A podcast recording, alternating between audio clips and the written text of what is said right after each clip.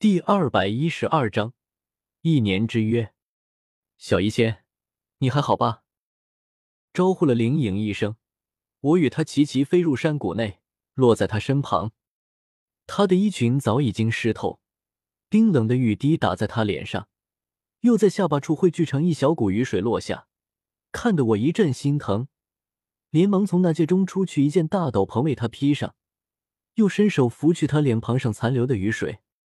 他此时刚苏醒过来，脑子还有些迷糊，眨了眨眼睛，又左右张望着四周青翠山谷，还有那一头头狼是因故的高阶魔兽，才逐渐回过神来。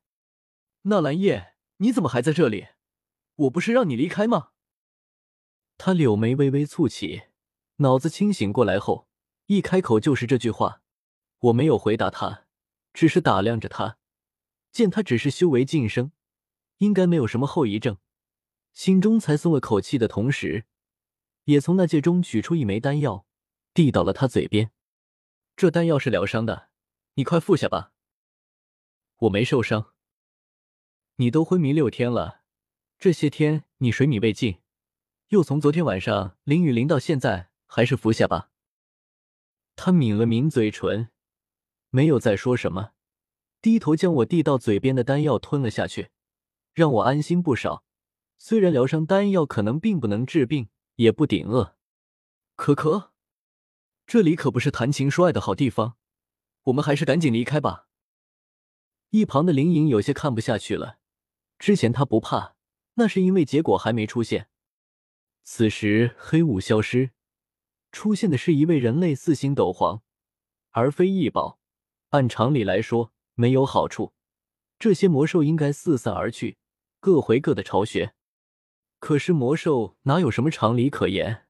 畜生就是畜生，人类尚且会恼羞成怒，他们哭等数天，谁知道会不会怒起而攻？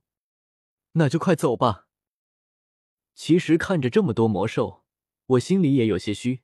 我拉上小医仙的手，诧异的发现他的手被雨水淋了许久，却一点都不冷，比我的手还要温热些。三人一边散发气息威慑那些魔兽，一边振翅向山谷上空飞去。光翼在漫天雨幕中并不会失去飞行之力，只是这雨幕太厚，密密麻麻的白色雨点几乎连成一块厚布，严重阻碍我的视野。待我飞到高空时，才发现只能模糊看清地面上的魔兽，修为还是太低了。虽然提前获得飞行能力。但只是一场大些的雨，就废去我的视野，让我战力下降大半。老师，那些魔兽怎么样了？不好说，有几头已经散去，有的还留在那座山谷中，还有两头在地面上跟了上来。天空并不安全，因为不管是什么种类的魔兽，晋升五阶后都可以凝聚出斗气之意，获得飞行能力。在彻底离开魔兽山脉前。我们还需要警惕这两头魔兽可能的偷袭，不能放松警戒。这让我皱了皱眉，想对小医仙说的话也憋了回去，打算到乌坦城再说，可却不妨他主动开口：“纳兰叶，恶难毒体爆发，是不是很恐怖？”漫天的白色厚重雨幕中，我们迎着风雨并肩飞行。小医仙的睫毛被雨滴打得微颤，他用力握紧我的手。低声说道：“这次失控，要是在城中，或许会毒死上万人。你若是待在我身边，也会和山谷外围那些走兽虫蛇般，无声无息便被毒死，失去性命。”耳旁风雨声大作，我竖着耳朵凝神细听，才能听清楚他的话。听完后，我沉默了会儿。我已经晋升大斗师，可以凝聚出完全封闭的斗气之铠。将黑雾隔绝在体外，当然，这些黑雾可能可以腐蚀掉我的斗气之铠，但肯定需要时间。而我又有紫云翼，可以能在斗气之铠被腐蚀前逃离黑雾范围。只是还是有生命危险。小医仙，你不是能提前察觉恶难毒体的爆发吗？不是每次都能的，这次只是特殊情况。若是下次。不能提前察觉呢？短暂的对话过后，两人又陷入沉默。阴沉的乌云下，蒙蒙天空中，三人飞行着，风在身旁吹过，雨滴打在脸庞上，很冷，也很无奈。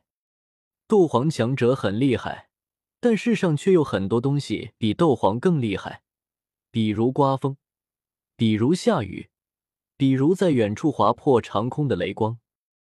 突然。我偏头朝小医仙一笑，说道：“看来以后我要多气气你了。”他没有笑，我只好又说道：“和我一起去一趟江南学院吧。一年后，再等一年，我肯定能治好你的恶难毒体。”他偏头看来，盯着我看了好一会儿，才开口说道：“这是你第一次说时间。我以前一直有说过能治好恶难毒体，可却从来没有说过时间。”这是我第一次对他说起一年，一年后一定治好你的恶难毒体。我从来没骗过你。我舔了舔嘴唇边的雨水，有些无辜的说道：“那两头跟上来的魔兽一直没有发起攻击，或许是因为没抓到机会，或许是觉得不划算，让我们三人一路顺利返回乌坦城，飞落到乌坦城主府。”引起一阵轰动后，我们三人分开。我被引到一处屋宇内沐浴。我褪去几天没换的脏乱衣物，躺进大木桶中。桶内的水温度很高，但又刚好能受得住，烫得我一阵龇牙咧嘴，浑身由内而外的感到舒爽，好似体内久冒风雨的寒意也被一并驱散。我靠在木桶边缘，闻着屋宇内弥漫着的幽香。挥手屏退那两个侍女，一个人静静泡在热水中，蒙蒙水雾升腾，屋宇内的烛光也有些暗。我闭上双眼，整个人开始昏昏欲睡起来。实在是之前在魔兽山脉的几天太累了。呼呼！突然，屋宇内有什么动静响起，烛火开始摇曳起来，闭着的眼睛前一红一黑。我猛然被惊醒。挣扎着从木桶中坐起，惊起一滩哗啦啦的水花。原来是吴老。我看着眼前突然出现在屋宇内的雾护法，嘴中的大口呼吸开始平缓下来。他还是和以前一样，一身黑袍，周身有黑雾弥漫，却不同于小医仙的散发出来的黑雾。那个小女娃是传说中的恶难毒体。